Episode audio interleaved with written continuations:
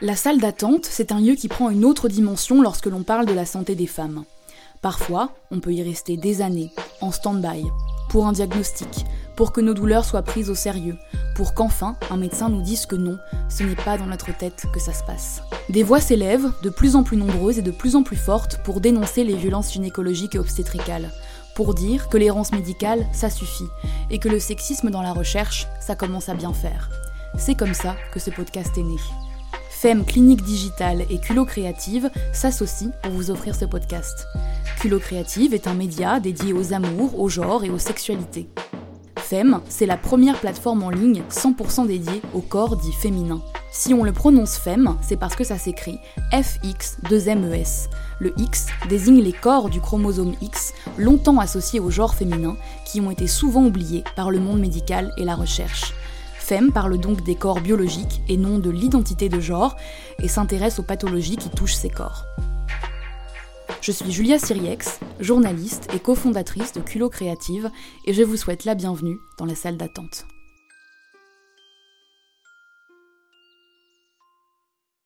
Petit disclaimer avant de rentrer dans le vif du sujet. Au cours de cet épisode, je vais parler du point de vue de femmes cisgenres et mes invités également. Mais évidemment, le propos s'adresse à toutes les personnes pouvant se sentir concernées, peu importe leur identité de genre. Il y a trois ans, j'ai eu une infection urinaire et depuis, j'ai eu des douleurs et enfin clairement la pénétration c'était quelque chose de compliqué. Je sentais que j'étais bloquée, qu'il y avait vraiment le, symptôme euh, clé du vaginisme où c'est les muscles qui se contractent, même si à l'époque j'étais incapable de le formuler comme ça. Du coup, j'ai fait euh, le parcours classique infection urinaire, donc euh, faire un, test euh, sanguin pour, pour savoir d'où vient l'infection et prendre des antibiotiques. J'ai fini par me débarrasser des infections urinaires, mais j'avais toujours mal. J'ai passé six mois avant d'être diagnostiquée, où j'ai vu cinq gynécos différentes. J'ai pas eu l'expérience de, de la gynéco qui me traite mal. Par contre, c'était vraiment le côté impuissant de on me represcrit des prises de sang, on voit que j'ai rien côté urinaire. Et en fait, je continue toujours à avoir les douleurs. Et donc, je, suis vraiment dans une errance médicale. Et donc, après, j'ai commencé à pousser un peu le truc euh, côté internet. Et puis, je pense que j'ai trouvé le site internet d'une asso qui en parlait. Et donc là, j'ai trouvé le contact d'une gynéco qui était spécialisée dans ce genre de problème. Clairement, j'ai appelé le standard tous les jours pour avoir le premier rendez-vous, euh, peut-être un mois plus tard. Et à partir du moment où je l'ai vu, même si j'ai toujours des douleurs aujourd'hui, je me suis sentie comprise, quoi. Et clairement, j'étais énervée. Puis, enfin, en fait, euh, je pense que pour n'importe quel humain, c'est beaucoup plus facile d'accepter une situation quand on sait ce qu'elle est. Et donc, je me sentais complètement incomprise. Et en six mois, ça peut paraître rien parce que là, je parlais avec une amie euh, qui a eu euh, dix ans d'errance médicale. Elle, elle a vraiment un problème avec le fait que les soignants soient pas informés et qu'ils sachent pas le mot vaginisme. Elle, m'a dit qu'elle avait eu un, un, médecin qui lui avait dit de boire de l'alcool pour, pour, pour que ça la détende, ce qui est complètement aberrant. La dyspareunie est une douleur ressentie dans la zone périnéale lors d'un rapport sexuel, le plus souvent lors d'une tentative de pénétration ou d'une pénétration. La littérature médicale scientifique la définit par l'usage comme un rapport sexuel douloureux chez la femme, même si étymologiquement il est possible de parler de dyspareunie chez l'homme. Vulvodynie, vestibulodynie, vaginisme, le terme englobe différentes douleurs dans différentes zones. En ce qui concerne le nombre de personnes touchées, il n'y a pas d'étude à ce sujet réalisée en France, mais une étude anglo-saxonne publiée en 2017 dans le journal international d'obstétrique et de gynécologie indiquait qu'une femme sur dix a déjà expérimenté une dyspareunie au cours de sa vie sexuelle. On s'entend, cela peut arriver d'avoir mal lors d'un rapport sexuel. On parle de dyspareunie lorsque cette douleur persiste et devient problématique. Annonçons la couleur tout de suite, ce n'est pas normal d'avoir mal quand on fait l'amour. La dyspareunie est dite primaire si elle apparaît au début de la vie sexuelle de la femme, et secondaire si elle se manifeste après une période d'activité sexuelle et sans problème particulier. La douleur peut être superficielle et ressentie au niveau de l'orifice vaginal, l'entrée du vagin ou la vulve, mais elle peut aussi être ce qu'on appelle profonde et perçue plutôt dans le bassin, le pelvis, lors de la pénétration en profondeur par un pénis ou un sextoy. Les dyspareunies peuvent être globales, c'est-à-dire présentes lors de chaque relation sexuelle, ou situationnelles, c'est-à-dire ressenties seulement dans certaines situations ou avec certains ou certaines partenaires. Elle peut être ressentie comme une sensation de brûlure, une douleur aiguë ou encore une crampe. La plupart du temps, cette douleur est causée par une contraction musculaire. Cette contracture peut avoir plusieurs origines car la dyspareunie est un symptôme. Pour la soigner, il faut en comprendre la cause. Si vous vous souvenez de l'épisode 1 du podcast, l'endométriose peut être une cause de la dyspareunie. D'ailleurs, 50% des patientes atteintes d'endométriose déclarent avoir des rapports sexuels douloureux allant d'une simple gêne à l'impossibilité d'avoir des rapports. J'ai discuté des différentes origines de la dyspareunie avec Martine Grimaldi, gynécologue et autrice du livre Le périnée féminin douloureux, ouvrage de référence sur la dyspareunie. Il peut y avoir tout simplement d'abord un dysfonctionnement musculaire, exactement comme pouvait avoir un torticolis ou un lumbago, et qui peut être d'origine traumatique. Moi, je soigne beaucoup de jeunes filles qui ont des rapports douloureux dès les premiers rapports, 16 ans, 17 ans, alors qu'elles sont pleinement épanouies, elles sont très contentes de commencer leur vie sexuelle, et elles ont mal. Et plus elles ont des rapports, plus elles ont mal. Et donc après, on leur dit c'est dans votre tête, vous refusez votre féminité, vous refusez votre partenaire, alors que ça peut être une cause purement mécanique musculaire. Je vois souvent, par exemple, des jeunes filles qui ont fait beaucoup d'équitation, qui sont des championnes de snowboard, des championnes de roller, des championnes de, gymnastique acrobatique. Elles sont tombées à plusieurs reprises sur leur bassin avant d'avoir des rapports sexuels. Ça ne donne aucune douleur externe, mais leur périnée s'est contracté suite à ces douleurs. En particulier, le coccyx a pu se bloquer, les articulations et sacroiliaques ont pu se bloquer.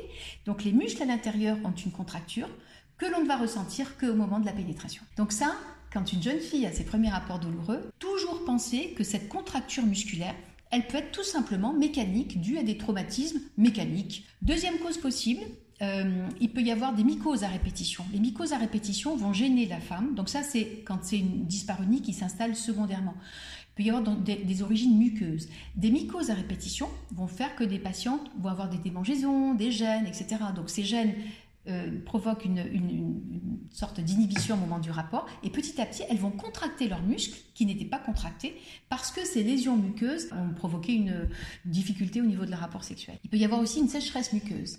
Cette sécheresse muqueuse, elle peut arriver après la ménopause, mais cette sécheresse muqueuse, elle peut arriver aussi chez certaines jeunes femmes à cause de la, des contraceptifs oraux.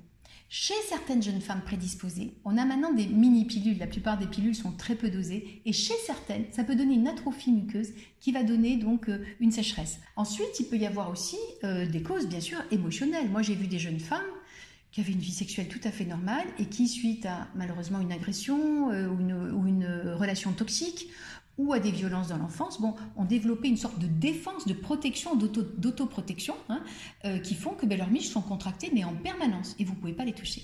Donc ça, c'est l'aspect émotionnel qui peut être soit primaire dans l'enfance, et c'est pas forcément des violences sexuelles, ça peut être aussi une éducation très rigide, des injonctions à la propreté. Ces injonctions à la perfection ont donné une espèce d'attitude de défense qui font que la jeune femme commence sa vie sexuelle avec une contracture et une peur. Peur de ce qui est sale, peur de ce qui est tabou, peur de mal faire, peur de cette zone. Et ensuite, il y a une entité très particulière, très particulière, qui s'en appelle la vulvodynie. C'est quelque chose de, très très invalidant pour une jeune femme ou pour une femme. Ça peut arriver à tout âge de la vie. C'est une sensation de brûlure permanente de la vulve, mais également quelquefois du clitoris. Cette vulvodynie, elle peut être simplement liée à la contracture musculaire, mais chez certaines femmes, c'est une sorte d'inflammation permanente de la muqueuse. Et c'est pas toujours facile à, traiter. Il peut y avoir soit des brûlures permanentes ou mhm. des brûlures qu'elles ne, vont ressentir qu'au moment du rapport, mais quand vous avez un rapport avec une vulve qui brûle, ben, vous vous contractez. Comme vous venez de l'entendre, la dyspareunie englobe de nombreux mots, M-A-U-X bien sûr.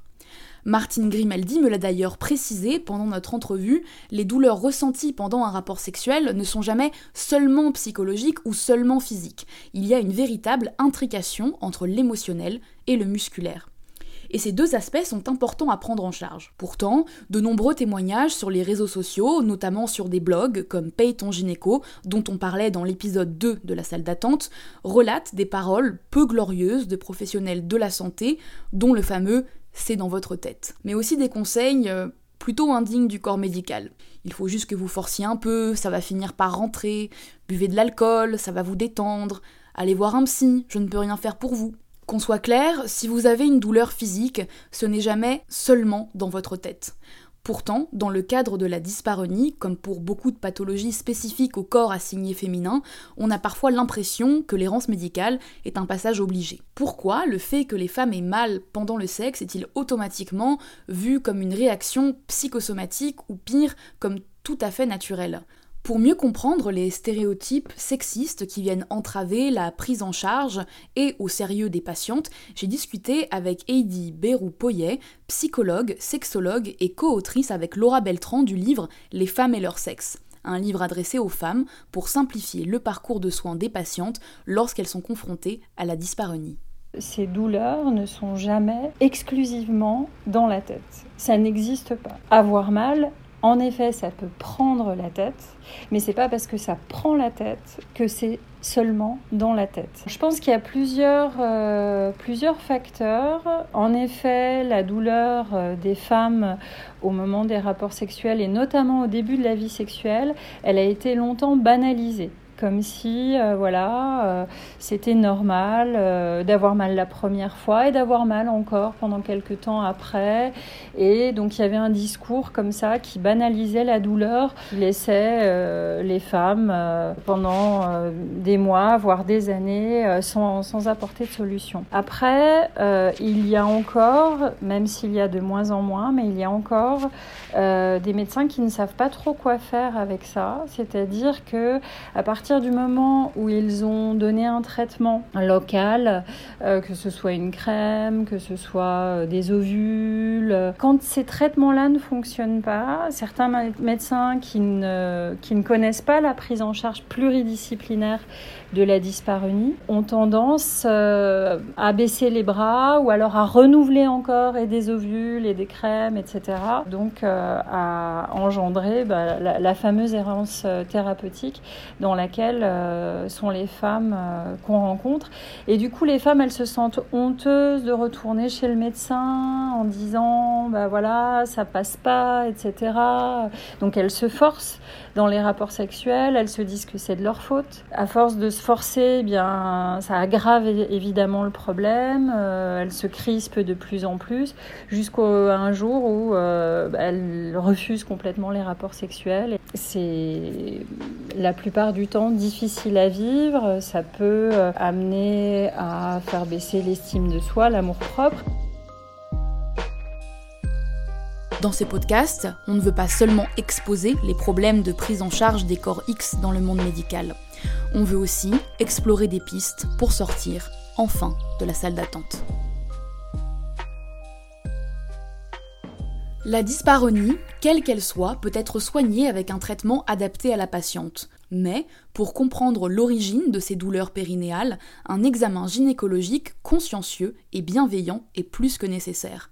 C'est parti pour un point sur les différents outils pour soigner la dyspareunie, et pour cela, on revient avec la gynécologue Martine Grimaldi. Une des étapes, c'est de reconnaître la, femme et de lui dire écoutez, voilà ce que vous avez, je l'ai déjà vu, j'ai déjà accompagné des patientes, ça n'est pas dans votre tête, ça n'est pas normal d'avoir mal et on va travailler ensemble. Encore une fois, c'est une collaboration avec, euh, avec la femme. Je les sens qui sont soulagées d'entendre que c'est pas dans leur tête. Déjà, c'est extraordinaire. Elles sont écoutées, elles ne sont pas infantilisées, elles ne sont pas culpabilisées euh, et ça, c'est déjà une étape de la prise en charge. Ensuite, il y a plusieurs outils.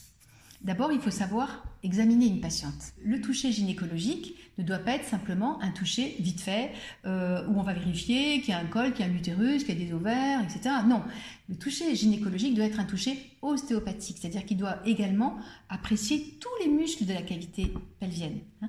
Et c'est là qu'on va pouvoir faire un diagnostic. On ne forme pas assez les gynécologues à cet examen gynécologique-là. Donc euh, l'examen gynécologique avec cet esprit d'apprécier les contractures musculaires, de voir s'il y a des, euh, si le col est bien mobilisable, si l'utérus n'est pas fixé, s'il n'y a pas une attraction de l'utérus, parce que l'utérus également est fixé par des ligaments. Voilà. Donc il y a un toucher qui va permettre de faire un diagnostic. Un autre outil très important, c'est la patiente elle-même qui va le mettre en œuvre. Donc euh, je lui apprends des techniques de respiration, je lui apprends aussi des techniques d'auto-hypnose, parce qu'elle a peur, je veux dire, au moment de la pénétration, donc elle peut très bien avec une pratique de la respiration, de l'auto-hypnose, se détendre, visualiser son périnée qui est plus détendu. Et ça, c'est très important pour arriver petit à petit à lui redonner confiance avec le partenaire ou la partenaire. Autre outil, on peut utiliser des crèmes anesthésiantes. Bon, il y a une crème qu'on appelle la lidocaïne, la xylocaïne, qui est une crème qui normalement sert à traiter les actes buccaux quand on en a et qu'on peut très bien mettre au niveau de l'entrée du vagin. Il faut faire attention parce que ça peut rendre euh, les préservatifs un peu poreux, donc il ne faut pas en mettre énormément, il ne faut pas en mettre non plus trop pour pas anesthésier le ou la partenaire, voilà. Mais ça peut aider à enlever cette brûlure. Il y a ces crèmes dont je vous ai parlé aussi qui vont réhydrater le vagin. J'insiste aussi beaucoup s'il y a eu des violences sur un accompagnement en EMDR. L'EMDR, c'est un, c'est un outil qui utilise les mouvements oculaires alternatifs et qui permettent de désensibiliser lorsqu'il y a eu un traumatisme, un viol, des violences, un accident, des violences conjugales. Il peut y avoir aussi dans les vulvodynies, je vous ai expliqué que c'est un problème très très délicat la vulvodynie avec la vestibulodynie. Ça aussi c'est très nouveau. Il y a quelques dermatologues qui font des injections alors d'acide hyaluronique, mais aussi de plasma riche en plaquettes, c'est-à-dire qu'on prend le, le plasma de la patiente. C'est fait pour les sportifs qui ont des tendinopathies. On prélève leur plasma, on récupère des cellules souches, par exemple des plaquettes, et on réinjecte dans les tendons pour les sportifs qui ont besoin de, récupérer très vite ou qui ont des ruptures tendineuses. Ça peut être aussi utilisé dans les vulvodynies. Il peut y avoir aussi, après, quand vraiment on a tout essayé, de la chirurgie. Et on peut enlever le vestibule et recouvrir avec le vagin, et ça peut permettre de pouvoir à nouveau euh, moins ressentir la brûlure. Un autre outil pour le traitement de la dyspareunie, c'est un accompagnement en kinésithérapie périnéale. Pauline Ducreux est kinésithérapeute spécialisée en urogynécologie et sexologie. Elle traite des patientes atteintes de vaginisme, de vulvodynie, de vestibulodynie, et elle m'a expliqué comment ça fonctionnait. Alors, avant toute chose, moi je ne commence jamais une prise en charge euh, sans un rendez-vous qui est très important pour moi, que j'appelle donc le bilan. On ne commence pas en pratique le traitement avant cette séance où je ne fais que parler avec la patiente. Je vais avoir beaucoup de questions à lui poser. Je lui expliquer avec un modèle anatomique, des schémas, exactement ce qui se passe euh, pour elle. Je lui explique le déroulement des séances, comment ça va se passer. C'est très important pour moi de comprendre le schéma d'apparition de la dyspareunie de, de, la patiente. Alors le traitement, en pratique, en quoi ça consiste? Tout simplement, la patiente est allongée sur une table classique de kinésithérapie alors surtout pas une table avec étrier comme chez le gynécologue. Après examen euh, du périnée, un petit examen rapide, on va pouvoir commencer la relaxation périnéale. D'abord en externe, autour de l'entrée du vagin. Moi, je donne souvent comme exemple des patients qui auraient une contracture du muscle du trapèze, vous savez, qui est situé entre les épaules et la base du crâne. Dans ce cas, qu'est-ce qu'il va faire le kiné? Il va étirer, masser et apprendre à la patiente à détendre son trapèze. Et bien nous, c'est la même chose. Ce que je fais moi en séance avec les patientes, c'est détendre, étirer et apprendre à la patiente à relaxer son muscle périnéal. Et il y a aussi les séances que j'appelle externes. La patiente tout simplement reste en sous-vêtements. Je vais travailler alors sur le bassin, l'abdomen, le bas du dos, les jambes, afin de découvrir si tout autour du périnée, il n'existerait pas d'autres zones de forte tension. Si moi je, reste cantonnée à travailler sur mon périnée, je vais peut-être passer à côté de tensions très importantes autour de la zone périnéale qui ne vont pas du tout aider la patiente à se détendre et donc à détendre son périnée. Et à partir de là, je vais souvent avoir des exercices à donner à la patiente à réaliser à domicile, principalement des étirements. Parfois, je leur demande aussi même d'appliquer une huile euh, bio-végétale par exemple pour euh, masser l'entrée du vagin. Et donc ça va être l'occasion de regarder, de même découvrir parfois pour la première fois cette zone. Parce que pour les patientes, c'est très important de penser qu'il faut qu'elles se réapproprient leur périnée, leur vagin et leur sexualité finalement. Même parfois s'approprier tout simplement pour la première fois. Plusieurs femmes souffrant de dyspareunie, dont j'ai récolté les témoignages en préparant ce podcast, m'ont confié avoir découvert qu'elles souffraient de vaginisme ou de vulvodynie grâce à des posts informatifs sur des comptes Instagram sex-positifs. Aussi, je vous propose volontiers de multiplier vos abonnements à des comptes féministes et sex-positifs. Il en existe de plus en plus et leur contenu est pédagogique, informatif et déculpabilisant un excellent moyen de faire des recherches si vous êtes coincé dans la salle d'attente, ou bien une belle manière de se rappeler que peu importe ce dont vous souffrez, vous n'êtes pas seul et vous êtes normal. Souffrir de dyspareunie, de 1, ça se soigne, et de 2, ça n'empêche pas d'avoir une sexualité épanouie. On ne le dira jamais assez, mais la sexualité, ce n'est pas seulement une pénétration du pénis ou d'un objet dans un vagin même si cette pratique est représentée comme la norme ultime de la sexualité hétérosexuelle. Vous pouvez par exemple pratiquer une sexualité non pénétrative, explorer d'autres zones érogènes de votre corps, bref, laisser libre cours à votre imagination. À ce sujet, n'hésitez pas à lire Au-delà de la pénétration, un essai écrit par Martin Page qui interroge l'omniprésence de la pénétration dans nos scénarios sexuels. Comme d'habitude, toutes les autres ressources que j'ai citées dans cet épisode sont à retrouver en description de ces podcasts. C'est la fin du troisième épisode de la salle d'attente. Merci pour votre écoute, chers auditeurs. Ce podcast vous est offert par Culot FM Clinique Digitale. Si vous souhaitez découvrir nos autres contenus, vous pouvez nous retrouver sur Instagram et sur nos sites internet respectifs. Les liens sont dans la description. Si vous voulez nous soutenir et soutenir la libération de la parole des patientes, n'hésitez pas à partager cet épisode sur les réseaux sociaux. Et puis, vous connaissez la musique, 5 étoiles sur iTunes, c'est toujours sympathique. Je vous dis donc à bientôt pour un prochain épisode de la salle d'attente.